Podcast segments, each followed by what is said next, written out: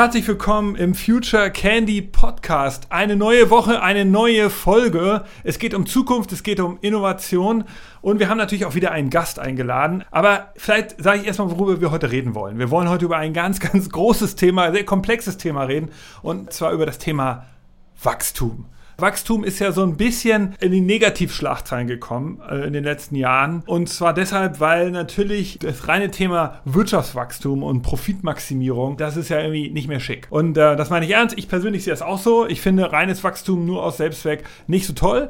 Aber es gibt ja so eine neue Sichtweise auf das Ganze. Und natürlich spielt das Thema Nachhaltigkeit da eine Rolle. Wir wollen uns heute mal dem Ganzen annähern und wollen euch ein bisschen was mitgeben, auch in diesem Podcast, sodass ihr auch vielleicht anders auf die Welt guckt, ein paar neue Ideen habt, euch ein bisschen inspirieren lassen könnt. Und ich mache das nicht alleine. Ich habe mir jemanden eingeladen, nämlich den Daniel, Daniel Kröger, ein Mensch, der sich mit dem Thema auskennt. Hi Daniel, schön, dass du da bist. Hallo Nick, ich grüße dich. Ein großes Thema, das wir uns vorgenommen haben. Daniel, wir stellen dich gleich ausführlich vor, aber sag doch erstmal, was bedeutet Wachstum für dich? Ja gut, wir reden ja hier über Wachstum im, im, im, wirtschaftlichen Kontext und für die meisten da draußen und für die, die, was ich vielleicht auch mal BWL studiert haben oder irgendwas mal gehört haben, bedeutet natürlich Wachstum ist immer so ein bisschen so das, das Brutto, das Wachstum des Bruttoinlandsproduktes, also die, ähm, ja, also das ähm, pro Kopf quasi das Wachstum der Wirtschaft, wie viel mehr an Wert geschaffen wird durch Dienstleistungen, durch Verkauf von Autos, durch Innovationen, indem man Roboter vielleicht einsetzt und so weiter. Ähm, und daran misst man ja auch irgendwie Länder untereinander und zunächst mal bedeutet das für die Welt Wachstum und das ist tatsächlich, wie du gerade richtig im Eingang sagtest, natürlich ein bisschen in, in Verruf geraten. Ähm, Insbesondere natürlich auch hervorgerufen durch die Corona-Krise, wo wir alle gemerkt haben, hey, Moment mal, ähm, wenn wir alle irgendwie zu Hause sitzen und im Homeoffice sind und alle irgendwie nicht mehr fliegen, irgendwie, ja, scheint es uns dann doch vielleicht besser zu gehen, man ist nicht so getrieben. Ähm, die Jobs wurden irgendwie trotzdem gemacht und ähm, es hat vielleicht so ein bisschen, da kommen wir sicherlich mal in der Diskussion gleich drauf, den Fokus drauf gerichtet, dass irgendwie ähm, ja, Krankenschwestern, Altenpflege und so weiter dann doch vielleicht irgendwie wesentlich wichtiger sind, ähm, als vielleicht irgendwie irgendwelche ja, wie jetzt David Graeber mal gesagt, irgendwelche Bullshit-Jobs irgendwie zu haben. Und ähm, ja, da, da entzündet sich gerade tatsächlich so die, die, die Diskussion dran. Also es gibt zwei Lager. Die einen sagen, wir brauchen weiter Wachstum, die anderen sagen, wir brauchen halt eben kein Wachstum. Cool, danke, dass du so ein bisschen eingeordnet hast. Ich finde persönlich, dass Wachstum immer wichtig ist. Etwas, das nicht wächst, ist tot. Aber wachsen kann ja auch irgendwie etwas sein. Man kann ja auch sozusagen mal, um, so Bildern zu sprechen, an Erfahrung wachsen. Oder man kann ja auch irgendwie sich erneuern, ohne dass man jetzt größer wird oder besser oder, oder mehr Geld verdient, sondern man kann ja sich auch im Inneren, wenn man jetzt das nur aus Firmensicht sieht, äh, äh, man kann sich ja auch verbessern und wachsen, ohne dass man, dass man mehr Umsatz macht oder mehr Profit. Und das, das ist, glaube ich, etwas, über das man reden kann. Das wollen wir heute tun. Daniel, aber äh, ich kenne dich natürlich schon länger und einige Fans hast du ja auch online, aber nicht alle Hörer von Future Candy kennen dich. Du bist Managing Director von ELP in Frankfurt. Wer bist du? Erzähl uns mal ein bisschen was von dir. Ja, genau. Wir kennen uns tatsächlich länger. Wo haben wir uns eigentlich kennengelernt? Ich glaube, äh, schon lange, ne? 2014 würde ich sagen, irgendwann mal. Und das sogar im, im Silicon Valley, wir beide. Im Silicon Valley damals, genau, ja in San Francisco in so einem, so einem coolen äh, Restaurant da an der, an der ähm, an der Bay. Ja, genau. Ja. Du hast mir auch gleich ein paar ganz interessante Ideen gehabt. Also ich habe damals ja gelernt, da ich habe dich gleich, äh, du hast mir erzählt, dass du dich irgendwie mit Apple beschäftigst und dir die Unternehmen anguckst und einen Termin, glaube ich, sogar bei Apple hattest.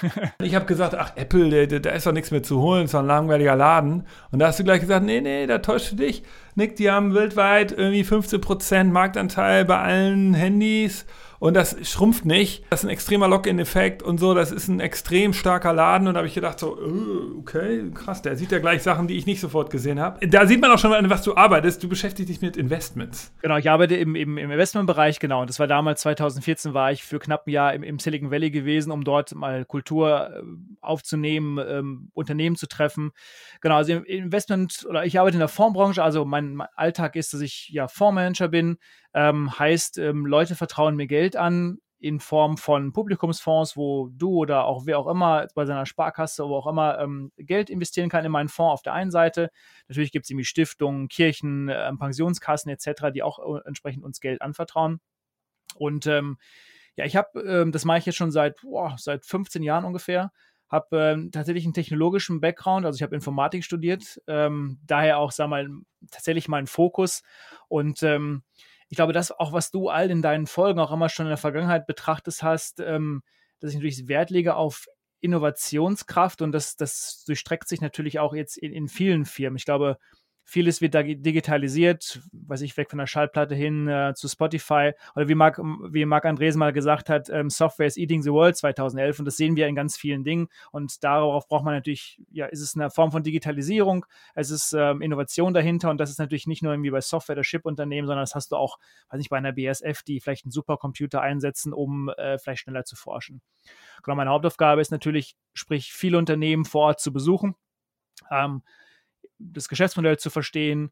Ich lege sehr viel Wert auf ein, ein, ein, sehr gutes Management, also wie ist dieser Laden geführt, das, was du auch schon mal ansprachst, irgendwie, wie wird da Innovationskraft gefördert. Und ähm, mein Fonds besteht, ja, ist sehr konzentriert, 30 Unternehmen weltweit.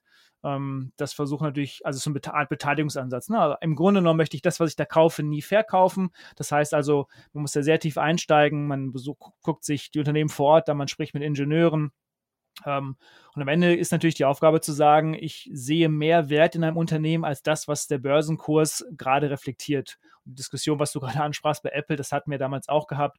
Da war ja schon der Punkt, dass die Leute gesagt haben, oh, die App hält Smartphones, es wird irgendwie nicht ewig so weitergehen. Und da hat man schon darüber diskutiert, was jetzt hier auch eingetroffen ist, ähm, dass der Servicebereich halt immer stärker wird. Ne? Also dieser Login-Effekt, dass immer mehr Apps verkauft werden, weitere Dienste, was man jetzt hat mit Apple Plus und so weiter. Und ähm, ja, ich glaube, wenn man das jetzt irgendwie separat an der Börse listen würde, das Business von Apple, dann wäre es natürlich auch irgendwie einigen Milliarden wert. Sag mal, und du bist auch deshalb ein Innovator. Also ich bin ja selber jetzt nicht aus deiner Branche und ich glaube auch viele Hörer jetzt auch nicht direkt. Deshalb kenne ich jetzt nicht ganz genau die Trends, aber ich weiß, dass ich natürlich auch manchmal mich damit beschäftige. Und ich war der Erste, der jetzt sozusagen mir damals erzählt hat von Value Investment. Und das, du bist ja selber so ein, ich weiß jetzt nicht, ob man das sagen kann, aber das ist ja dein Ansatz, der war damals schon irgendwie neu, relativ. Der war dann so einer, den, wenn man überhaupt darüber gehört hat, von Warren Buffett ausging und Charlie Munger. Ist das auch so dein, ist das jetzt des Lobes zu viel, wenn ich sage, dass, dass das damals neu war oder war das schon total etabliert? Aber ich fand, das war cool, ist ein guter Ansatz. Ansatz, die Grundidee, was du gerade gesagt hast, ist ja, dass man eben nicht mehr verkauft, richtig? Genau, dass man nicht mehr verkauft und also, also ist ein bisschen zu viel des Lobes. Also ich glaube, ich war nicht der Erste, der irgendwie Value Investing benutzt. Klar, du sagst Buffett, das ist sicherlich einer oder noch, noch historisch weiter zurück zu Graham, einer der ersten, die das, dieses aufgerufen haben. Ähm, in der Firma, wo ich früher beschäftigt war, Arcatis, ähm, Dr. Leber ist eigentlich dafür bekannt, eigentlich so der erste in Deutschland gewesen, Anfang der 90er Jahre, der so diesen Value Investing Begriff auch in Deutschland geprägt hat. So, und in dem Haus bin ich natürlich in Anführungsstrichen groß geworden, also habe ich es auch irgendwo verinnerlicht.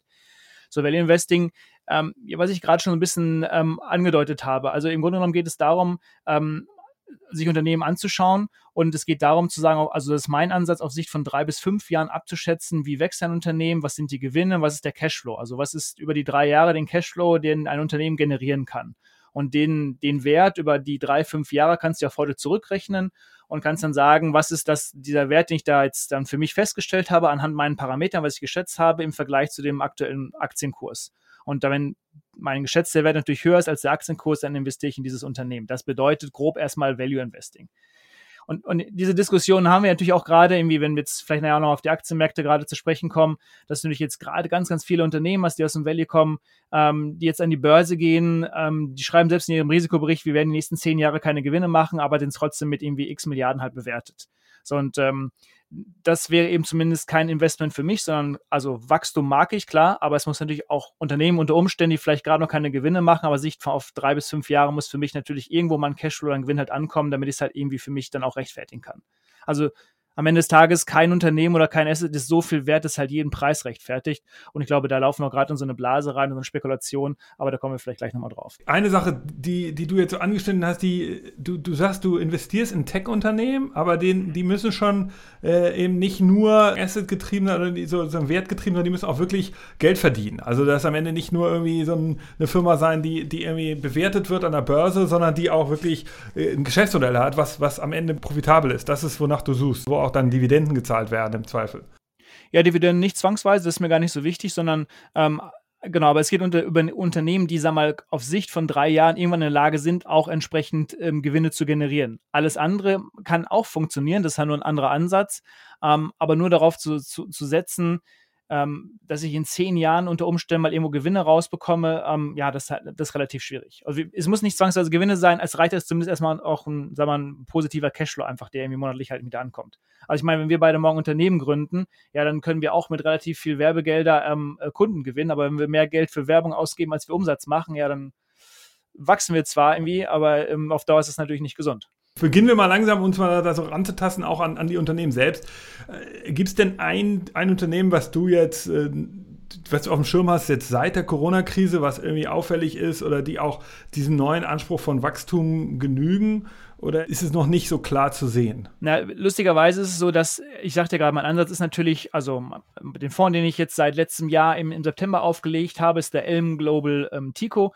Und der hat tatsächlich den Ansatz zu sagen, auf Digitalisierung zu achten, das aber, wie gesagt, über alle Branchen halt hinweg.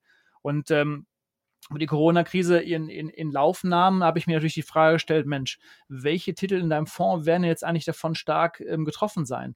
Und tatsächlich gab es aber kein einziges Unternehmen, was ich irgendwie extra verkaufen musste. Klar, bei mir gab es ein Portfolio in der Booking.com, die haben natürlich gerade irgendwie kein gutes Business. Auf der anderen Seite besitzen die aber auch keinen physischen Assets in Form von einem Hotel, sind halt eine Plattform. Ähm, die haben niedrige Kosten und eines Tages werden die Leute natürlich auch wieder verstärkt irgendwo reisen. Also das mag jetzt sein, dass das eher irgendwie wehgetan hat. Aber zumindest ist es nichts, was ich irgendwie verkaufen würde. Ähm, ansonsten waren viele Unternehmen dabei, die eigentlich, sage ich mal, eher profitiert haben, ähm, Trends, die ich für mich äh, gesehen habe, die jetzt nochmal verstärkt wurden. Also nehmen wir ein Beispiel. Ähm, Okado. Okado ist in, ähm, in UK ansässig, die ähm, auf der einen Seite eine Plattform betreiben, wo du ganz normal deine Lebensmittel bestellen kannst, also normaler Einzelhandel. Und parallel, da sie es schon seit, oh, seit fast 20 Jahren machen, dass sie die Technologie, die sie dahinter entwickelt haben, also sind so Fußballfeld, artige große Hallen, ähm, wo die, die, ähm, die, die, die, die, das, die Lebensmittel oder was auch immer gelagert sind. Ähm, gleichzeitig haben sie einen Roboter, die entsprechend die, die Tüten packen können, bis hin zu einer Art Hand, die auch den Apfel in, in so eine Tüte legen kann. Und ähm, das fangen sie jetzt halt an, als Fulfillment-Service an andere Supermärkte ähm, zu verkaufen. Also Krögers in den USA, also in jedem Land weltweit haben sie einen großen Kunden quasi. So, und was ist natürlich jetzt passiert in der Corona-Krise? Niemand möchte mehr oder wollte in einen Supermarkt gehen. Das heißt also, die Anfragen von den Supermärkten, bei denen geht natürlich gerade durch die Decke.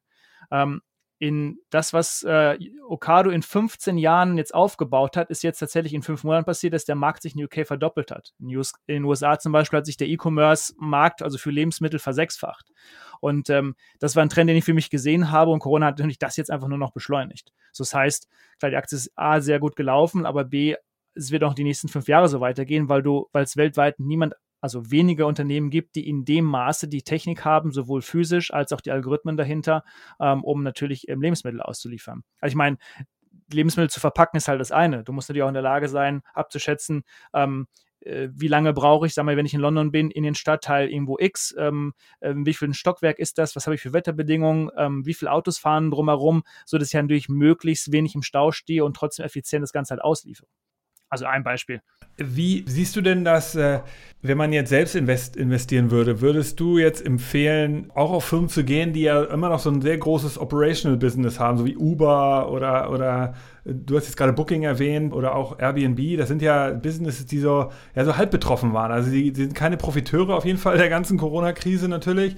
Aber die sind natürlich, wie du sagst, Uber ist jetzt auch kein Taxiunternehmen, also der jetzt auch noch irgendwie Autos betreibt, sondern Uber hat halt irgendwie kaum Autos selbst. Denkst du, dass das wieder losgeht? Bist du da zuversichtlich oder kannst du das schwer sagen? Ich glaube schon, dass es für Uber und, und auch Airbnb irgendwann wieder losgehen wird. Ich glaube nur, dass es wesentlich länger dauern wird, als wir uns vorstellen können. Ich gehe sicherlich von zwei bis drei Jahren aus.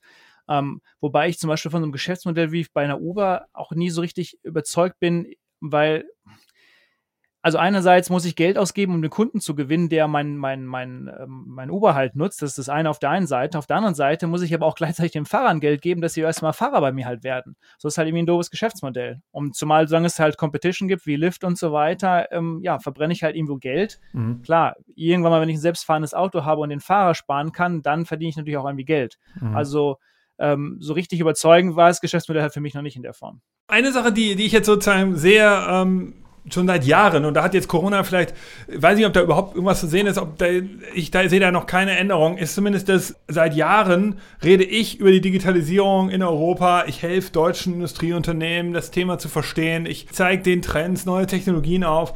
Und ehrlicherweise ist in den Jahren, wenn man mal ganz kritisch ist, wenig passiert an der grundsätzlichen Logik. Die großen Konzerne, also hier GAFA, oder Fang, wie auch immer du sie äh, nennen willst, wie du da einbeziehen willst, die existieren und sind, werden größer und mächtiger. Also Google, Amazon, äh, Facebook, Apple, Netflix und die, die werden halt immer fetter. Ich hatte ja irgendwie gehofft, dass, langsam überall eine Digitalisierung beginnt, auch dann die Geschäftsmodelle sich drehen und dass es insgesamt alles sich anhebt. Aber so ist es nicht. Ja? Also jedes Mal, jede neue Technologie, die entsteht, die wird eigentlich nur dann erfolgreich, wenn sie von den großen Unternehmen gepusht wird. Siehst du da irgendwie einen Gegentrend oder, oder nicht? Na, ich glaube, das liegt natürlich zunächst auch mal erst an, an in der Kultur und ähm, in, den, in, den, jeweiligen Ländern, wie man sagen wir, Innovation lebt und ähm, wie sowas gefördert wird.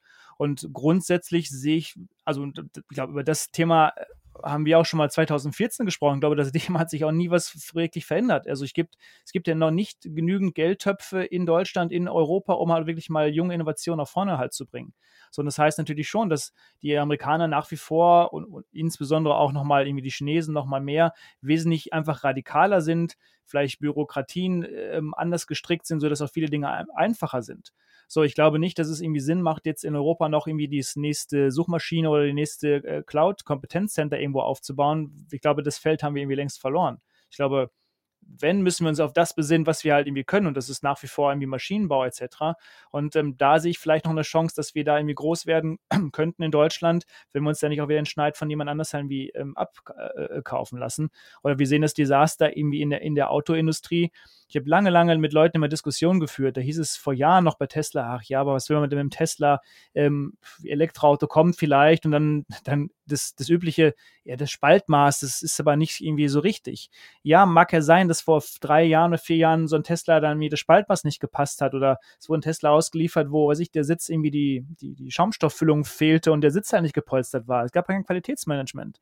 Aber seit einem Jahr ist das Qualitätsmanagement richtig, richtig gut geworden. Und die Leute begreifen halt einfach nicht, dass es irgendwie Software ist. Und jetzt ja, sieht man ja bei VW. Da zeigt dir das äh, Elektroauto noch irgendwie an, wann du an die nächste Tankstelle ranfahren sollst, aber keine E-Tankstelle, sondern die nächste Benzintankstelle, weil man halt irgendwie alte Software nimmt, die irgendwie um, umbaut quasi. Es dauert halt einfach alles viel zu lange und man belächelt irgendwelche Incumbents, als anstatt die ja mal irgendwie ernst zu nehmen. Und ich glaube, es bedarf nach wie vor, wie gesagt, Geldtöpfe, aber auch halt einen Kulturwandel. Solange wir das nicht in Europa hinbekommen, bleibt es natürlich halt irgendwo schwer. Und hinzu kommt, was du gerade richtig sagtest, diese, diese Fangs dieser Welt, die haben natürlich riesengroße Geldtöpfe, kann man jetzt diskutieren, steuerlich, ob da man hätte nicht irgendwie eher eingreifen müssen, etc., ähm, die es natürlich für die auch einfacher macht, auf viele Pferde zu setzen und irgendwas kommt natürlich dabei raus und, und ähm, funktioniert natürlich. Ist es denn so, dass äh, du auch, äh, wenn du jetzt ein äh, Unternehmensberater wärst und du würdest jetzt einen von den Unternehmen beraten, die, in die du investieren möchtest, mhm. siehst du eigentlich das, was die Funks machen oder die, die GAFAs, würdest du das als Erfolgsstrategie empfehlen? Und zwar, ich, ich finde, wenn du heute die Amazon anguckst oder Google, eine Alphabet, das sind ja in sich eigene ETFs. Also eine Amazon-Aktie zu kaufen, ist ja wie ein ETF zu kaufen. Weil du hast acht Geschäftsmodelle eigentlich und die sind so schlau, dass sie erstens alle voneinander abhängig sind ein bisschen. Das heißt, Prime funktioniert äh, zusammen mit dem Amazon Studios natürlich perfekt. Und zum anderen ist es so, die, wenn das eine abstürzt, dann wird das andere profitieren. Also du hast so einen eigenen Logikbaum, der am Ende nie, nie die Firma wird nie untergehen, weil es immer irgendeinen Geschäftsbereich geben wird, der funktionieren wird. Ist, ist das vielleicht ein Erfolgsschlüssel, der sozusagen zur Unendlichkeit äh, führt? Ja, ich meine, wir reden über Innovation. Das Lustige ist ja, dass also eigentlich kann man ja auch die Behauptung aufstellen, dass ja als Beispiel Google ja gar nicht so innovativ ist. Also das, was sie erfunden haben, ist natürlich die Suchmaschine und dann sich zu überlegen, okay, wie monetarisiere ich das über Werbung und so, und so weiter. All das, was jetzt noch in ihrem Bauchkasten oder Bauchladen sind, ist ja zugekauft. Also Android ist ja jetzt ja nicht von Google entwickelt worden, sie haben ja auch nochmal zugekauft.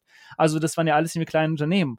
Und ähm, mit mehr Geld klar, kann ich mir natürlich immer genau die Elemente, wie du schon passend sagst, für mich als, als Strategie zukaufen und das weiterentwickeln. Und dann ist es eigentlich eher ein ETF, so dass, klar, wenn die Suchmaschine mal nicht funktioniert oder Suchmaschine wird immer funktionieren, aber wenn ich weniger Geld in, im Werbebereich äh, habe, dass dann vielleicht gleichzeitig irgendwie das selbstfahrende Auto einfach stark wird. Selbst die Technologie ist halt irgendwie zugekauft.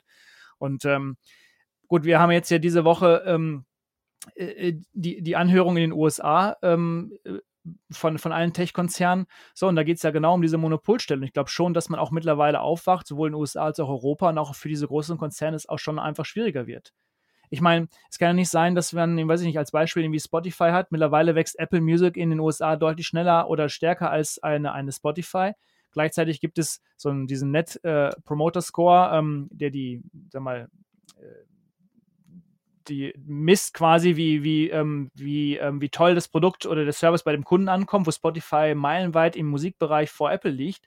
So, aber Apple ähm, nimmt 30 Prozent ähm, im App Store oder von den Umsätzen, wenn ich halt Spotify-Abo da abschließe. Das heißt ja, also man nutzt irgendwie die Marktmacht als Apple aus, um Spotify, sage ich mal, ähm, bewusst oder unbewusst, ich möchte ich nicht behaupten, aber zumindest einen Knüppel zwischen die Beine zu werfen. Und das ist natürlich einfach irgendeine Art und Weise halt von Marktmanipulation. Absolut. Ich meine, das ist ja dieser Wegelagerer, ne? Also wie so, die nehmen Zoll halt für alles. Ist, irgendwo ist immer so ein Typ von Apple oder Google oder so und will Kohle haben dafür, dass er, dass du da lang gehst. Das Geschäftsmodell kennt man ja aus dem Mittelalter. Ja, ich meine, natürlich ist das krass, dass die das aufgebaut haben. Aber gibt es denn irgendwas, worauf du besonders guckst? Wir haben zum Beispiel uns mal angeschaut, was man so als erfolgreiches Unternehmen in Europa ausgeben muss, um innovativ zu sein und zu bleiben. Also wir haben einfach mal uns angeschaut, es gibt leider nur von börsennotierten Unternehmen die Zahlen und da haben wir gesehen, dass durchschnittlich ein Unternehmen 7% seines Umsatzes für Forschung und Entwicklung und Innovation ausgibt. In Deutschland und natürlich auch Europa, das schafft es über Jahre zu bestehen. Und wir haben dann einen Vergleich gemacht, Rest der Welt, da drin sind natürlich dann Unternehmen wie Amazon, wie auch eine Samsung und ein LG und ein Panasonic oder auch natürlich ein Apple,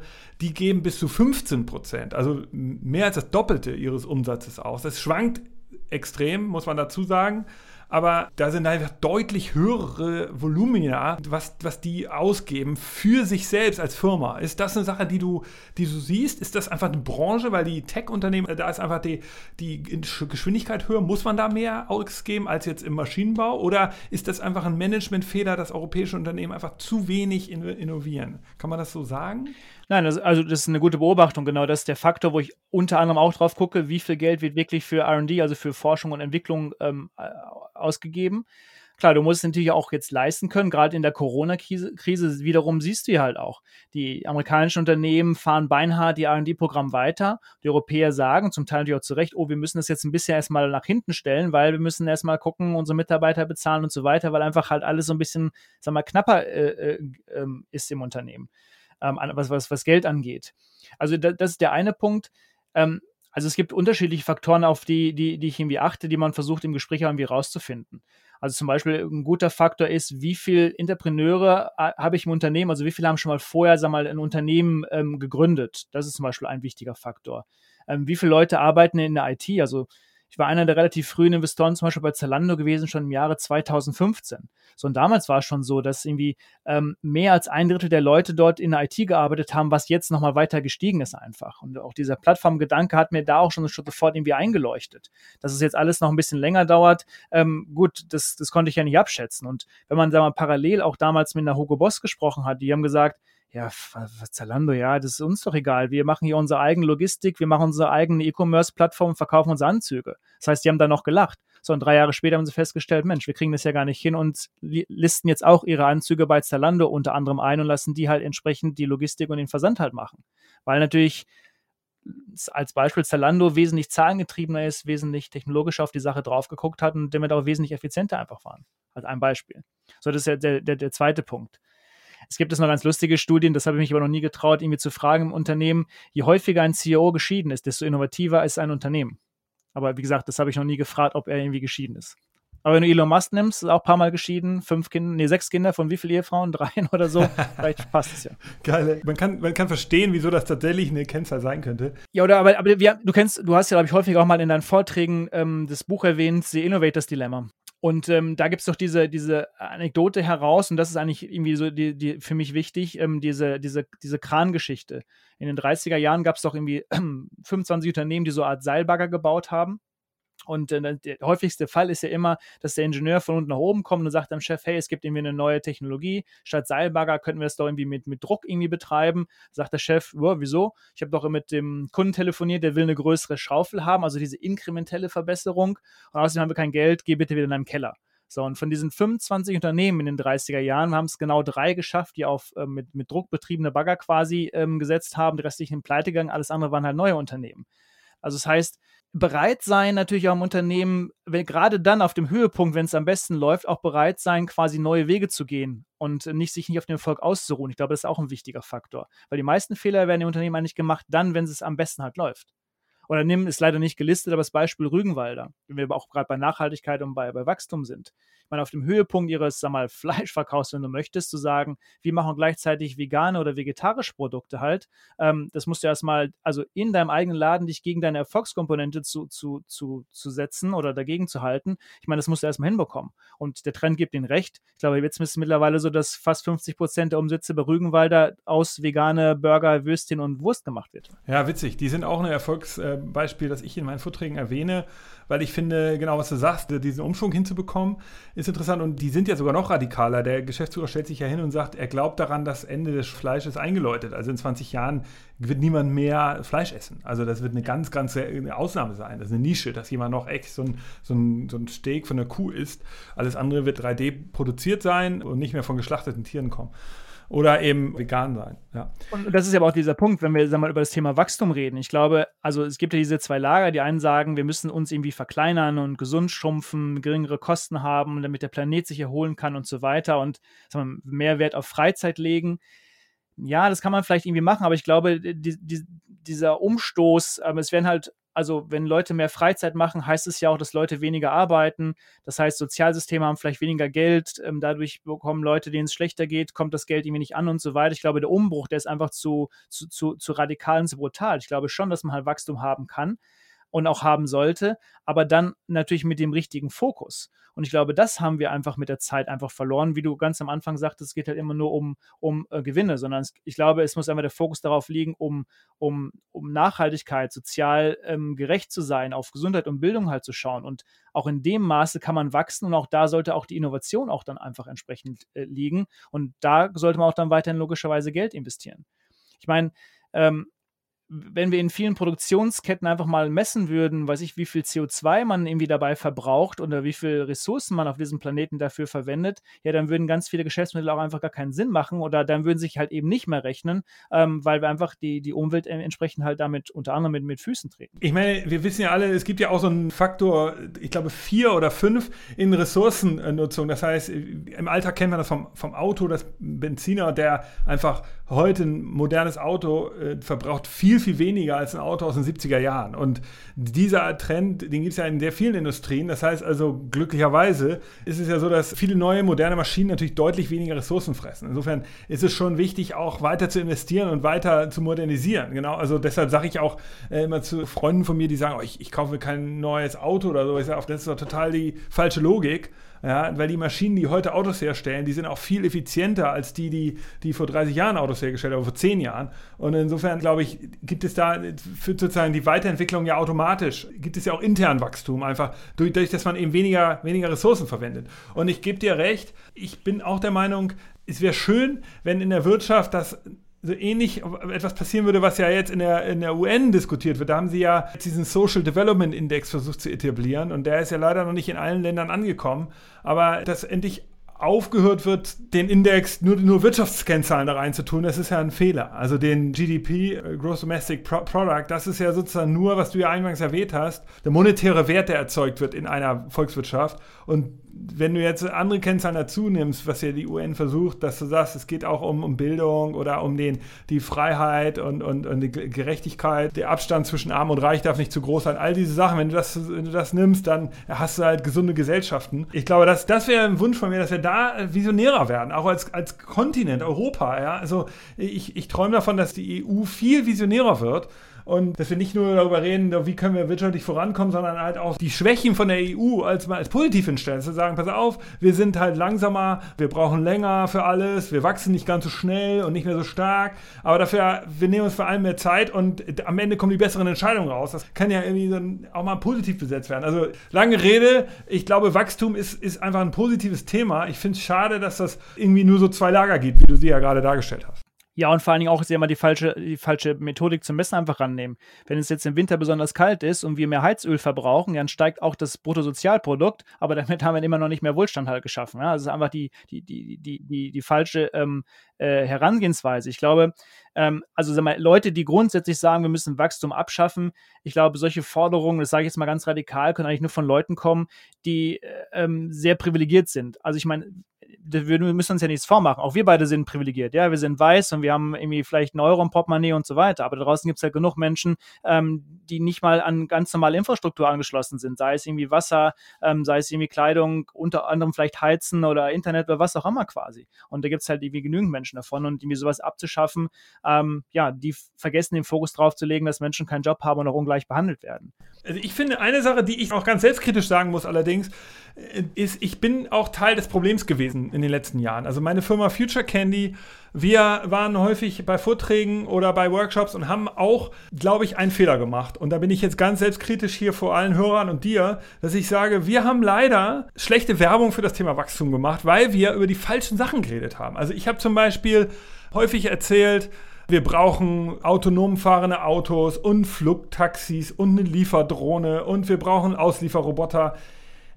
Ich meine, ja, und ich will auch nicht sagen, dass wir das alles nicht vielleicht immer mal brauchen, aber ehrlicherweise ist das wirklich das, was wir brauchen. Also wenn du jetzt vor deutschen Unternehmen denen das alles erzählst, dann sind die zwar alle ins inspiriert, aber die sind auch verwirrt. Da weiß ja niemand, was bringt mir das denn jetzt? Wo soll ich anfangen? Also wo, wenn ich jetzt hier ein Logistikunternehmen habe in Europa und ich erzähle denen, ja, ihr braucht jetzt irgendwie Flugtaxen oder so, das ist einfach so weit weg, die wissen gar nicht genau, wo sie übermorgen anfangen sollen in ihrem Innovationsteam, um da hinzukommen. Und ich glaube, die Zeit, und das ist etwas, was man sicherlich mit Corona sagen kann, die ist vorbei. Diese Dekadenzphase, ich habe das hier in einem Podcast auch schon mal erwähnt. Wir sind in so einer Postdekadenz. Also jetzt kommen endlich mal vielleicht die richtigen, wichtigen Themen drauf auf den Tisch. Also das Thema Nachhaltigkeit. Ich kann es schon fast nicht mehr hören. Aber das muss doch jetzt endlich mal äh, realistischer werden. Und jetzt müssen endlich die Firmen Haltung aufnehmen, meiner Meinung nach, und sagen, ey, ich möchte gerne, weil jetzt natürlich auch Leute wie du, die sagen, ich investiere in Unternehmen, die sich jetzt positionieren und sagen, wir wollen unsere Firma nachhaltig aufbauen. Im Moment ist das doch etwas, um da jetzt auch mal deine Meinung zu hören, ist das nicht etwas, was jetzt auch gut ankäme, wenn eine Firma nachhaltig ist und da so eine Haltung zu hat? Natürlich kommt es gut an, nur es darf natürlich kein leeres Versprechen sein, sondern es muss natürlich auch ähm, wirklich natürlich passieren. Und ich glaube, was ich gerade mal kurz noch ausführen wollte, war, ich glaube, ähm, was wir nicht messen und nicht mit einbeziehen, ist einfach, wir wissen einfach nicht, sag mal, ähm, wie wir das in Anführungsstrichen sich kümmern, also wie um Menschen, öffentliche Parks und Natur, wie wir das bewerten sollen. Und ich glaube, ähm, das müssen wir in diesem Wachstum einfach mit einbeziehen. Also nehmen wir doch mal die Corona-Krise. Jetzt ist es so, dass der Staat die, die ähm, Impfstoffentwicklung mitfinanziert, ja, aber man auf der anderen Seite ändert man aber auch nicht das Patentsystem. Das heißt, am Ende hilft es nur den Privatfirmen, die eben diesen Impfstoff natürlich irgendwie ähm, herstellen. Ähm, das heißt, der Staat finanziert zwar Innovation, damit sich die Bürger das leisten können, ähm, aber ähm, ne, auf der anderen Seite aber hat der Staat entsprechend nichts davon, weil natürlich du keinen Anteil an dem Gewinn und so weiter hast. Also das heißt, auch eine Änderung des Patentsystems müsste man irgendwie ändern. Es gibt auch den Fall doch auch in, in, in Afrika, dass man mit Hilfe von einem 3D-Druck ein, ähm, wie heißt es, ein Stethoskop quasi nachbauen konnte für irgendwie 20 Dollar. Ja, die, aber ein normales Stethoskop funktioniert genauso gut wie ein normales Stethoskop, was aber irgendwie 300 Dollar kostet. So, da gab es ein Patent drauf und äh, man wurde halt da in Afrika verklagt, obwohl es den Menschen natürlich helfen würde, wenn du für 20 Dollar da ein Stethoskop bauen würdest, statt es irgendwie für 300 Euro, was du dir oder Dollar, die nicht leisten kannst, da kaufen müsstest. Und ich glaube, dass man einfach, also wie du schon sagst, als Unternehmen ähm, sich anders aufstellt und diese Punkte mit einbezieht, wie, wie man handelt. Also Apple hat ja gesagt, bis 2030 zum Beispiel CO2-frei zu sein.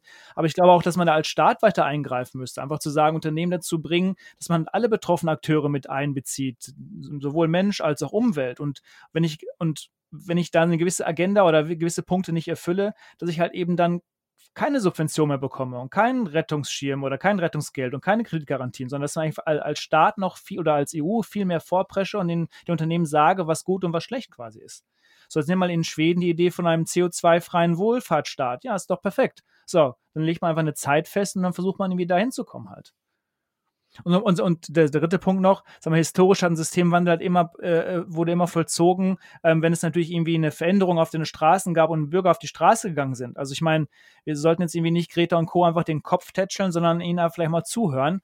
Und ähm, ich glaube, ja, gerade in den USA, da haben wir noch zu viel, sagen wir mal, klassifiziert alte weiße Männer, die halt irgendwie sowas aber noch belächeln. Und ich glaube, das ist einfach der falsche Weg. Guckst du dir das global an? Ist das auch so ein Thema? Guckst du viel nach China? Ist da ein Markt für dich, wo du investierst?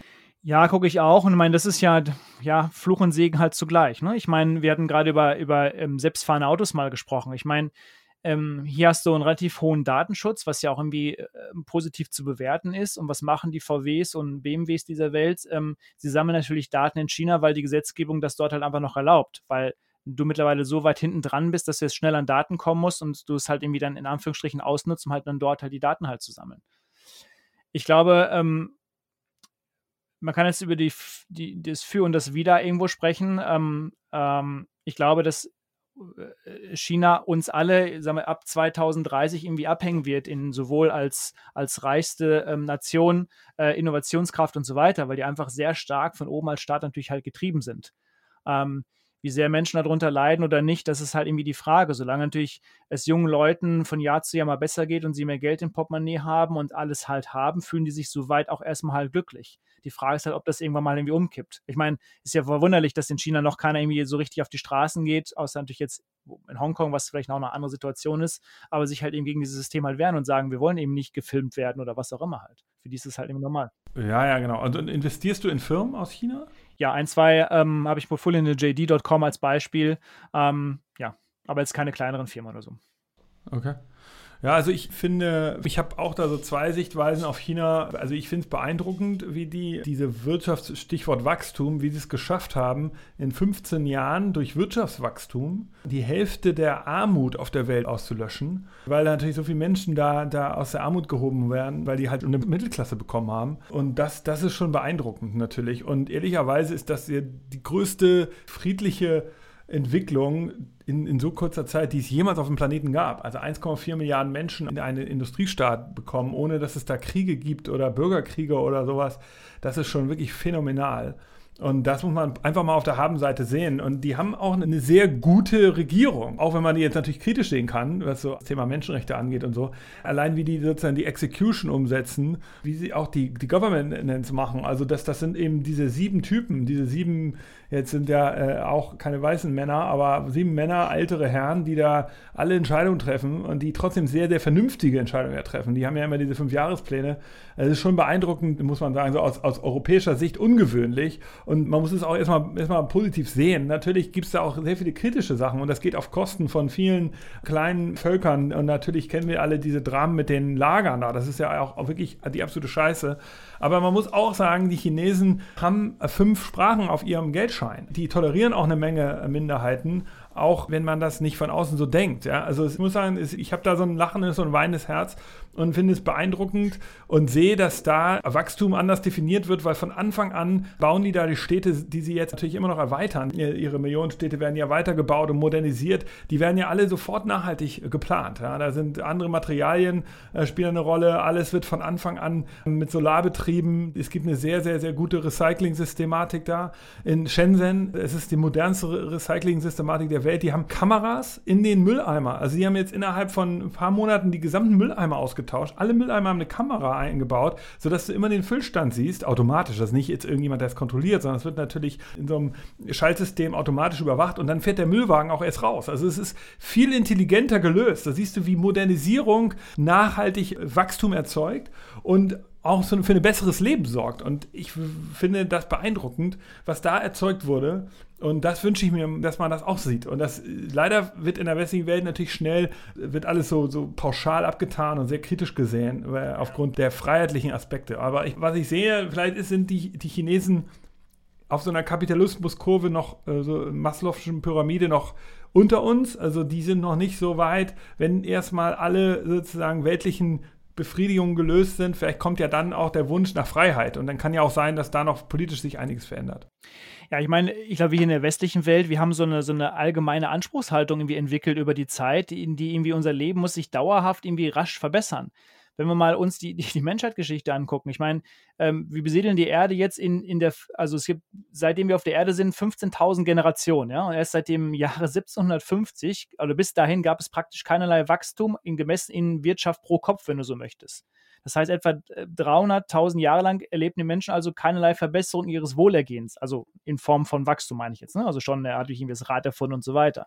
Das heißt also erst die vergangenen 15 Generationen, also 0,1 Prozent der Menschheitsexistenz quasi, ähm, die hat diese Anspruchshaltung irgendwie entwickelt. Also das heißt, ein Großteil als Menschheit, die wir auf diesem Planeten verbracht hatten, gab es ja gar nicht diese, diese radikale, alles muss schneller, besser und, und so weiter werden. Also das heißt, eigentlich haben wir das erst in den letzten 15 äh, Generationen quasi entwickelt. Das habe ich noch nie drüber nachgedacht, aber äh, interessant. Äh, wie lange ist denn eine Generation eigentlich? Ja gut, ich weiß gar nicht, wie, wie das genau gerechnet wurde in dem, in dem Maß. Ich hätte es halt nochmal rausgesucht, wahrscheinlich über den Durchschnitt der, der, der Lebensdauer. Natürlich, klar, früher hast du nämlich nur 30 Jahre gelebt und heute lebst du irgendwie 90 Jahre oder sowas halt im Schnitt. Ja, also insofern, ich würde mich freuen, wenn wir da in Europa etwas ambitionierter sind. Wir sind noch nicht am Ende der Fahnenstange sozusagen. Ich glaube, die Städte können moderner sein, das Leben kann besser werden. Und natürlich will ich damit nicht sagen, dass wir so ein Governance-System bekommen wollen wie in China, sondern ich will auch, dass wir anerkennen, dass wir demokratischer und langsamer, ähm, das habe ich ja gerade schon gesagt. Also ich glaube, Wachstum kann trotzdem gehen, auch in einer freiheitlicheren Welt. Pass auf, aber die Frage, die ich jetzt noch habe, wann, wenn du heute investieren würdest. So, was sind noch so ein paar Tipps und Tricks für unsere Hörer, die du, du hast ja eben schon eine Firma genannt, die dieser Supermarkt-Fulfillment automatisiert. Hast du noch ein, zwei so coole Anekdoten von Firmen, die du überraschend findest? Vielleicht auch ganz ungewöhnlich, vielleicht gar nicht digital, vielleicht irgendwelche Offline-Businesses, wo du sagst, wow, ähm, interessant, was da gerade passiert. Also ich versuche natürlich irgendwie Dinge in der Zukunft, irgendwie Punkte zu sehen und zu verbinden und natürlich eine andere Meinung zu haben als vielleicht viele andere da draußen, so wie du es gerade als Anekdote von, von, von Apple 2014 erzählt hast. Ähm, wenn du heute irgendwie viele Fonds anguckst, haben die, die Funds quasi alle in den Top 3 drin. So, jetzt sagen wir mal ganz ehrlich, was wissen wir beide jetzt über eine Microsoft mehr als vielleicht für viele Analysten da draußen? Ich glaube, das ist relativ schwer. Ähm, also ich versuche halt immer so ein bisschen nicht anti zu sein, aber halt schon gegen den Strom zu, zu schwimmen. Ich glaube auch nur dann bist du in der Lage, auch vielleicht irgendwie höhere Gewinne, sage ich mal, oder Erträge quasi in deinem Fonds mit deinen Investments quasi äh, ähm, zu, zu erwirtschaften. Buffett hat es ja auch mal irgendwie so schön gesagt, wenn du ein Eishockeyspiel ähm, dir anschaust, dann geht es ja nicht darum zu wissen, wo der Puck gerade ist, sondern du musst da hinschauen, wo er möglichst gerade hinfliegt, um das Spiel halt besser zu verfolgen. Und da, darum geht es halt eigentlich. Das heißt, in meinem Fonds sind eigentlich auch viele Dinge drin, ähm, wo ich eine Meinung zu habe, wie sich die Zukunft entwickelt und dann möglichst eher kleinere Player zu haben, die noch vielleicht gerade an dieser Gewinnschwelle stehen oder aber zumindest ein rasantes Wachstum einfach haben. Also als Beispiel, ich war jetzt im Februar tatsächlich noch vor, vor Corona nochmal zum Glück einen Monat im, im Silicon Valley und auch bei Facebook nochmal besucht und die Version von Mark Zuckerberg zu sagen, ich sehe, die, den nächsten großen Schritt ist in, in Augmented Reality ähm, oder beziehungsweise Virtual Reality, dass ich, sag mal, all das Leben, was ich jetzt irgendwie bei Facebook abwickle, demnächst also virtuell mache. Ich treffe virtuell meine Freunde, vielleicht gibt es einen virtuellen Supermarkt und so weiter. Ich glaube, in diese Richtung wird es gehen, auch wenn es sicherlich noch lange, lange Zeit dauert mal 2021, 2022 wird es dann nochmal irgendwie so eine, ein Gerät geben von, von Apple mit Sicherheit.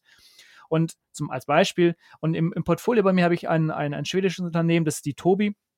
Ähm, die baut einen ähm, Sensor, der hinschaut, wo du gerade, also wo dein Auge gerade hinschaut sondern das brauchst du tatsächlich einfach ähm, schlichtweg im, im Bereich Augmented Reality bzw. Virtual Reality, wenn du ähm, die Welt um dich in 3D, sage ich mal, berechnest, dann frisst es ja relativ viel Energie, ähm, wenn du das um deinen ganzen Kopf herum berechnen musst. Aber eigentlich reicht es ja nur aus, die Welt dort zu, zu zeigen, äh, wo du halt gerade hinschaust. Und da brauchst du halt genau so einen Chip.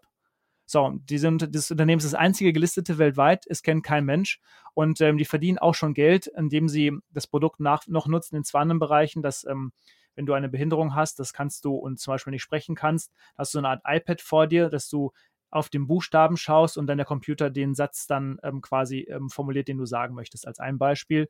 Oder aber in der Forschung, wenn du, ja, da haben wir da Facebook, wenn du Webseitendesign machst oder wenn du im Supermarkt deine Regale ähm, bestückst, dass du eine Art Datenbrille hast und du, die Leute, äh, sie sehen, die Forscher, wo du im Regal oder auf der Webseite hinschaust. Die Bereiche, mit denen verdienen sie Geld. Und der Tech-Bereich ist halt den, den sie jetzt nutzen wollen, um halt da entsprechend im Bereich Virtual Reality das Ganze irgendwie einzusetzen. Und ich glaube, das wird ein großer Markt. Das passiert nicht morgen, sondern da reden wir jetzt auch von drei bis fünf Jahren halt. Und wie gesagt, auf so ein Unternehmen guckt halt kein Mensch. Das ist interessant, weil ich hatte neulich eine Diskussion mit so einem erfolgreichen Unternehmer, der, der mir erzählen wollte, dass, dass wir ja bei Future Candy so ein bisschen die falschen Themen am Auge haben, nämlich genau die, die du gerade ansprichst. Also wir reden ja auch schon länger über Augmented Reality und Virtual Reality. Ja. Und äh, ich glaube da fest dran, dass da was passiert. Und er sagte halt als Gegenargument, dass da nie, dass das nie eine Technologie ist, um die in Konzerne stehen wird. Also die Suchmaschine, die Google gebaut hat, das ist so eine Kerntechnologie, das, das ist so ein Need, da kann man auch einen Konzern drum bauen oder Amazon, der Everything Store und so. Ne? Das, aber jetzt Augmented Reality, äh, und da musste ich natürlich sagen, ich habe auch noch keine Augmented Reality-Anwendung gesehen, die so krass sein kann, dass man darum einen Konzern bauen kann. Aber du, du denkst, dass alleine dadurch, dass jetzt da Facebook fest fett reingeht dass, und auch Apple da jetzt ja wahrscheinlich diese Brille rausbringen wird, Gerüchte sagen das ja, glaubst du, dass da sozusagen genug Auftrieb ist, dass auch neue Player da entstehen können, oder wie? Also Apple wird definitiv mit einem Gerät kommen. Das ist, also das ist jetzt auch kein Geheimnis, sondern das siehst du ja schon in den Quellcodes, ist vieles drauf angelegt. All die Zukäufe, die sie über die letzten Jahre gemacht haben, gehen genau halt in diese Richtung. Ich glaube, dass sie mit so einem Produkt kommen, ich glaube, da führt jetzt in meinen Anführungsstrichen kein Weg dran vorbei.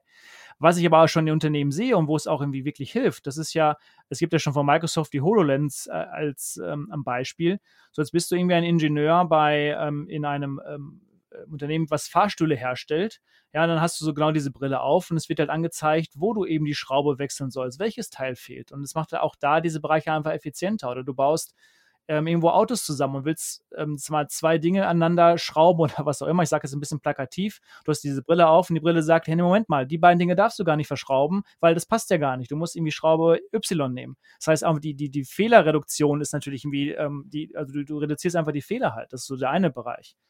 Klar, jetzt haben wir diesen ganzen Entertainment-Bereich. Nimm mal nur allein den, den ganzen E-Gaming-Bereich. In, in Asien riesengroß, die füllen Stadien, hast du auch sicherlich häufig schon von gesprochen. Aber wenn die Spieler zum Beispiel diese Brillen auch aufhaben und die Leute sehen, wo guckt der Spieler denn gerade hin, ist ja das Entertainment-Erlebnis ein ganz anderes. So, und schau mal hier in Deutschland als ein Beispiel. Die Bundesliga, boah, ist, äh, ich bin, komme aus dem Ruhrgebiet, bin Schalke-Fan, gut, die sind kurz davor, irgendwie äh, pleite zu sein. Naja, aber ich meine, hätten wir einfach mal in Deutschland irgendwie nicht nur so dieses E-Gaming so ähm, ähm, verlacht, sondern vielleicht mal Wert drauf gelegt, dann wäre doch Corona jetzt genau der, der, der Hotspot gewesen und die Leute hätten das jetzt noch umso lieber quasi geguckt. Die Leute hätten zu Hause FIFA gespielt und die Leute hätten dabei irgendwie so Weltmeisterschaften oder Bundesliga, was auch immer, irgendwie zugucken können. So auch Dinge, die wir hier irgendwie nie so richtig Beachtung geschenkt haben.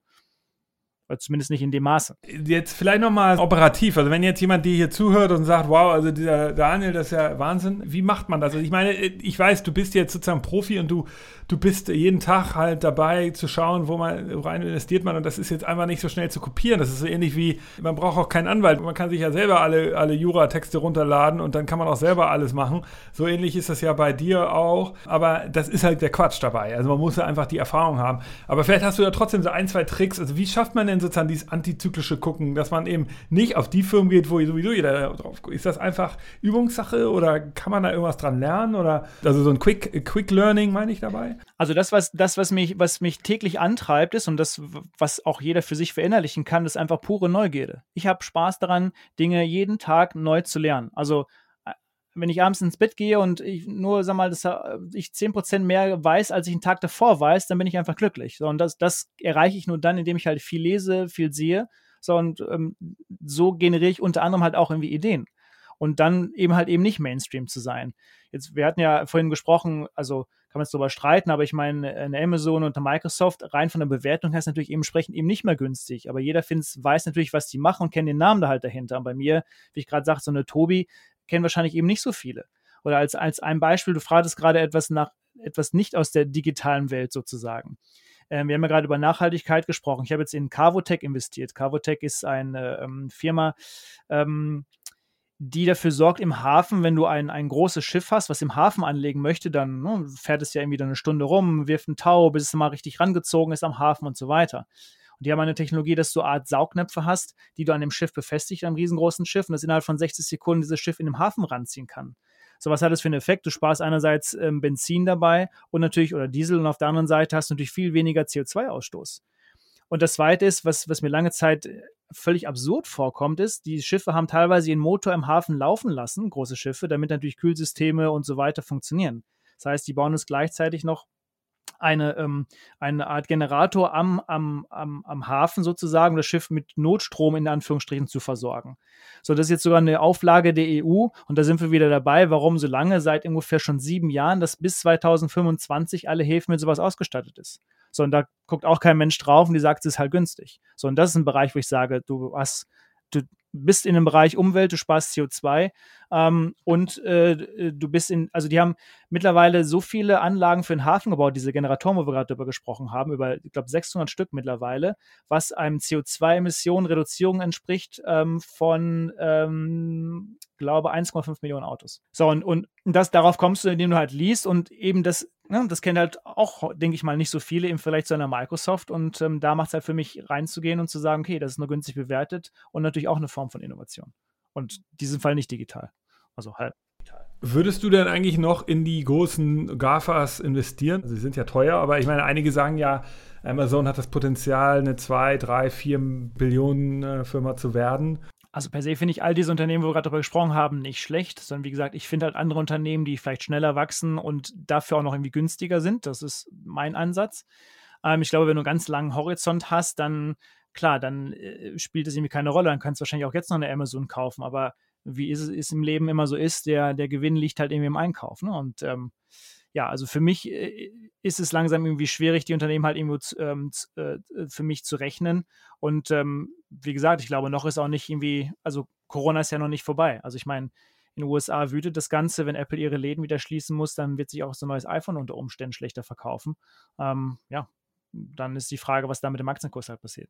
Äh, dazu, ich meine, das ist ja ein Thema für sich, aber dass, der, dass, die, dass die Börsen sowieso noch so gut laufen, ist das eigentlich nur, weil der Zinsdruck so groß ist in der westlichen Welt, weil es einfach keine traditionellen Zinsen mehr gibt bei, bei Staatsanleihen und so. Ist das, ist das deshalb, dass die Börsen auch deshalb noch funktionieren? Ist es, und wird es deshalb vielleicht gar nicht so abschmieren, wie man das so denkt? Selbst wenn jetzt noch mal die zweite Welle kommt oder so? Ja, du, hast ja du hast ja riesengroße Hilfsprogramme von der EU und, und, auch von der FED. Was machen die? Die kaufen natürlich mit riesengroßen Geldmengen ähm, Anleihen auf, auch an Anleihen von Unternehmen oder ähm, Staatsanleihen etc. Das heißt, also die Leute, die diese e-, eben für sich im Portfolio haben, die tauschen das eine und bekommen halt Bargeld. Und dieses Geld muss natürlich irgendwo wieder investiert werden und das fließt natürlich jetzt gerade in den Aktienmarkt rein. So, und das heißt, fundamental, was wir vorhin sagten, was ich tue, zu sagen, ich bewerte Unternehmen, was verdienen sie in, in drei oder fünf Jahren, die Bewertungen sind da vollkommen losgelöst. Das interessiert den Aktienmarkt halt gerade gar nicht. dann hast du den, den zweiten Aspekt, ähm, dass natürlich du viele Branchen hast, die natürlich massiv unter Druck stehen. Wir hatten gerade über Automobil gesprochen. Klar, den Airlines geht es gerade nicht gut. Energiesektor mit dem niedrigen Ölpreis ist gerade ähm, gebeutelt. Ähm, Finanzsektor, da hast du gerade die niedrigen Zinsen angesprochen. Und so eine Bank verdient natürlich auch irgendwie kein richtiges Geld mehr. So, also strukturell haben die halt alle irgendwo Probleme. Das heißt, du, es für dich bleibt ja noch so zum Teil der Digitalbereich, ähm, wie eine Amazon und so weiter. Und klar, und auf der anderen Seite, das ist der letzte Punkt, du hast auch keine Alternative. Also ähm, klar, du kannst jetzt versuchen, irgendwo in Hamburg dir vielleicht eine Immobilie zu kaufen, ähm, so, aber da ist die Rendite mit Sicherheit auch nicht mehr wahnsinnig im Groß drauf. Das sind wir ein, zwei Prozent. Mit einer Inflation von zwei Prozent dagegen, ja, dann hast du dein Geld vielleicht erhalten, mehr aber halt auch eben nicht. Sondern eine höhere Rendite bekommst du vielleicht nur am Aktienmarkt und das treibt natürlich gerade aktuell halt entsprechend die Kurse. Aber vieles erinnert mich auch tatsächlich so ein bisschen so ähm, schon fast so an neue Marktzeiten. Ich habe das Gefühl, links und rechts machen x Venture Capital Fonds irgendwo auf, ähm, mich fragen Privatleute, die noch nie was mit Aktien zu tun haben, welche Wasserstoffaktien sie kaufen sollen. Also es ist alles so eine, so eine gefährliche Mischung quasi, die, jetzt, die ich gerade so wahrnehme. Aber wann dieses Gartenhaus äh, einstürzt, kann ich natürlich auch nicht sagen. Beim neuen Markt war das ja dann so kurz nachdem die Bildzeitung irgendwie empfohlen hat, dass man jetzt Aktien kaufen sollte, ist es ja dann abgeschmiert, damals 2001 oder 2000. Das äh, weiß ich noch. Also insofern äh, hast du recht, äh, das sind interessante Indikatoren. Mal, mal noch eine Frage ganz kurz nochmal zum Thema Deutschland. Siehst du da irgendwie Firmen, die, die du besonders beeindruckend findest, die jetzt niemand so richtig auf dem Schirm hast? Also mit Zalando hast du als äh, erwähnt. Da gibt es noch irgendwie Firmen, die dich beeindruckt haben? Ja, ich habe eine Unternehmen aus Deutschland im Portfolio, die auch bei dir ums Eck kommen, quasi aus Hamburg. Und zwar ähm, aus dem Biotechnologiebereich, die Evotech. Ich weiß nicht, ob, hast du wahrscheinlich mal von vorbeigefahren oder gesehen. Ähm, äh, höchst innovativ, ähm, bedient halt mehrere Trends, die wir schon seit Jahren auch einfach haben. Ähm, viele Forschungsleistungen finden natürlich nicht mehr bei den großen Pharmafirmen statt, weil es einfach zu teuer ist, selbst mal das Ganze zu unterhalten. Das heißt, über Zeit wurde das entsprechend ausgelagert. So, und das heißt, ähm, was Evotech lange Zeit gemacht hat. Sie haben also Forschungsarbeit für, für große Pharmafirmen wie Pfizer und für Roche etc. übernommen. Das war im eben Art Niedermolekülbereich. Das heißt, man hat einfach geschaut, welche Wirkstoffe, welche Moleküle können in welcher Form zusammenpassen und was kommt für eine, für eine Wirkung dabei raus. Und jetzt mal vereinfacht zu sagen. Das heißt, eine Art Service-Business, wenn du so möchtest. Gleichzeitig haben sie aber eine Reihe, wo sie sagen, wir kümmern uns um ein Portfolio, ein eigenes Portfolio um die ganz großen Krankheiten, also wie Diabetes, dass du vielleicht kein Insulin mehr brauchst und und so weiter. Da stecken sie Geld rein, das sind die RD-Leistungen. Das heißt, du hast einfach eine Service-Dienstleistung, wenn du Geld verdienst und auf der anderen Seite hast du eine Art Optionsportfolio, wenn du so möchtest, das aus, wenn du ein, ein Medikament findest für die ganz großen Krankheiten, das natürlich dann da auch entsprechend mit Partnern Geld verdienst. Und das haben sie jetzt noch erweitert um große Moleküle, wenn du so möchtest. Und dann reden wir von Antikörpern. Da haben das in den USA ähm, Just Bio gekauftes ähm, Unternehmen, äh, um auch da an Antikörper irgendwie zu forschen. Und du kannst dir vorstellen, gerade auch jetzt im Bereich von Covid, auch da ähm, gibt es eine Forschungslinie, ähm, die sie doch jetzt mit einem Partner betreiben, um auch da weiter vorwärts zu kommen. Und das ist über, ja, über zehn Jahre schon ein fantastisch gemanagtes ähm, ähm, äh, Unternehmen. Und es wird auch, wie gesagt, in der Zukunft äh, noch ähm, glaube ich, ganz gute Zeiten vor sich haben. So, und das, ja, ist, glaube ich, irgendwie so eins meiner Lieblingsunternehmen und ich glaube also das Vorzeigeunternehmen die letzten zehn Jahre in Deutschland und aus dem Mittelstand, was wahrscheinlich auch halt eben keiner kennt halt. Ja, nicht schlecht. Also ich habe es jetzt gerade hier gefunden, Evotech. Also liebe Hörer, äh, es gibt mehrere, wenn man das sucht. Da müsst ihr genau gucken auf die Schreibweise. Evo, also mit V natürlich und dann Tech nur mit C. Das, das könnt ihr euch mal anschauen. Ich kannte die auch nicht, insofern ein interessanter Hinweis. Sag mal eine, eine kleine Frage noch. Du, du machst Private Equity Investments aber nicht, ne? Also du kaufst traditionell Aktien. Genau, also wir sind in unserem Fonds nur spezialisiert auf, ähm, ja, logischerweise gelistete Unternehmen, reiner Aktienfonds. Und äh, da jetzt mal interessant nochmal, so ein kleiner Blick in den Maschinenraum noch mal, äh, du triffst dann auch die Unternehmen, also du gehst dann hin, auch zu so einem Apple oder, oder jetzt auch zu Evotech und sagst dann, hi Leute, ich habe hier einen Fonds und ich würde gerne da bei euch einsteigen. Also dann sagen die nicht, ja, geht doch an die Börse, kauft die Aktien, sondern die sagen dann, ja klar, also erzähl uns doch mal, also, das ist dann so eine kleine Due Diligence oder wie läuft das ab? Kannst du das nochmal so ein bisschen erzählen? Weil das machen ja normale Aktieninvestoren, private Investoren jetzt nicht so häufig wahrscheinlich. Ja, also es ist ein, genau, es ist ein längerer Prozess, bis natürlich wir in so einem, so einem Investment halt irgendwie tätigen. Klar, erstmal muss die, Energie, die Ideengenerierung irgendwo mal stattfinden, dann liest du über Unternehmen, dann fängst du natürlich erstmal an, Geschäftsberichte zu lesen, meistens über die letzten x Jahre halt irgendwo zurück, dass du einfach ein Gefühl bekommst, ähm, äh, wie tickt dieses Unternehmen, welche Phasen hat es irgendwie durchgemacht. Du hast natürlich das Zahlenwerk, was du dir anschaust und da hast du für dich gewisse Kriterien, die das Unternehmen erfüllen musst. Und ähm, klar, der nächste Schritt ist dann halt, sich mit dem Unternehmen dann persönlich auseinanderzusetzen. Ähm, häufig gibt es Konferenzen, wo sich Unternehmen präsentieren, da kannst du natürlich mit dem Management reden, plus, dass du ganz zum Schluss sicherlich hinfährst, Gespräch mit dem Management hast, aber auch natürlich die Produktion unter Umständen anschaust, ähm, vielleicht mit Ingenieuren redest. Und dieser Prozess kann natürlich, je nachdem, wie einfach das Business ist oder wie schwer es ist, natürlich kann es in drei, vier Monaten abgeschlossen sein, aber es, es gab auch schon mal Unternehmen, wo ich vielleicht ein Jahr gebraucht habe, bis ich investiert habe, um es einfach halt zu verstehen. Also manchmal denkst du dir, ja, so richtig verstehe ich es noch nicht und legst es beiseite und irgendwann liest du mal wieder was oder siehst irgendwas und dann fällt so der Groschen, ähm, ah, so funktioniert es halt. Und meistens sind es ja so auch so, so Grundmuster einfach. Also Buffett hat zum Beispiel mal gesagt, wenn du einmal irgendwie das, das in den 50er Jahren so ein Zeitungsabo-Modell verstanden hast, dann verstehst du natürlich auch irgendwie so ein Internet-Abo-Modell halt. Also ne, einfach, dass du so, so logische Pattern einfach in deinem Kopf hast. Und ähm, ja, so musst du versuchen, natürlich Unternehmen halt irgendwo einzuordnen. Natürlich bin ich jetzt kein Experte, was Biotechnologie angeht, aber ich sage mal so, zu, ja, zu 80 Prozent muss ich natürlich schon verstehen, was das Unternehmen tut und wie diese Produkte halt entsprechend funktionieren. Oder du hast natürlich auch externe Partner, die natürlich unter Umständen Informationen zuliefern. Also unterhältst dich vielleicht mit Experten im Markt, die dann vielleicht für dich nochmal erklären, was es genau bedeutet halt. Ja, ja, klar. Also das kann bei dir wirklich, also wie gesagt, das kann ein Jahr dauern. Und was ist das schnellste Investment, also was du machst? Ja, also drei Monate ist, glaube ich, schon so das, äh, was ich gerade sage, was schon dann eher schnell ist quasi. Wie ist das denn jetzt, wenn ich äh, sage, ey cool, hier der Daniel, der klingt ja ganz vernünftig und die ELP scheint ja auch ganz solide zu sein. Wenn ich jetzt bei dir investieren will, also wenn jetzt Hörer sagen, wow, das, ja, ich, ich will eh hier Zins, zinslose Zeit, ich muss ein bisschen was machen, wie kann ich da teilnehmen? Als User sozusagen? Als, als, als, als User. ähm, also du, du wirst ja sicherlich irgendwie nochmal in unsere Webseite verlinken. Da findet jeder den, den um einen Fonds quasi, das ist der Elm Global Tico. Der hat eine, eine, ähm, eine, eine Kennnummer, sage ich mal. Und mit dieser Kennnummer kann jeder bei seinem Consors, ähm, was gibt es noch, äh, Comdirect oder auch bei seiner Sparkasse ähm, den, den Fonds ganz normal kaufen. Ähm, ja, also relativ simpel eigentlich, so wie du auch dein ETF oder irgendwie andere Dinge halt kaufst. Alles klar. Ja, das klingt doch cool.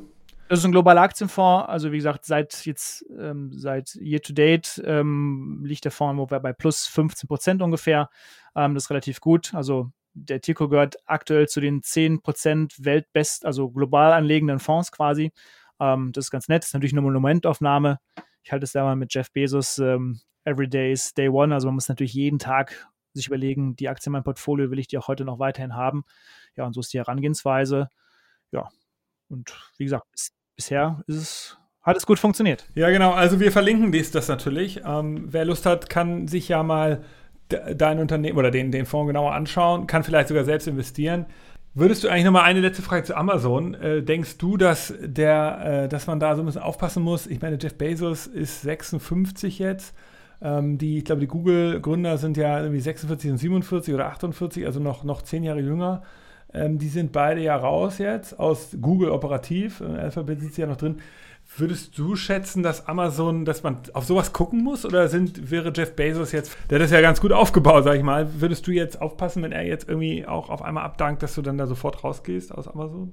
Also kann ich mir ehrlich gesagt bei ihm äh, in der Form auf dem Level jetzt noch nicht vorstellen ähm, würde da auch keinen Sinn machen. Ich glaube, das, was Jeff irgendwie gut, gut hinbekommen hat, ist natürlich unter ihm eine, eine relativ breite Ebene aufzubauen mit, mit Top-Managern, ähm, die das Ganze operativ natürlich leiten. Ich glaube, er ist der, der Ideengeber, so wie ich es mitbekomme, natürlich, wenn Probleme auftauchen die wirklich urgent sind, die, die, die landen auf seinem Tisch.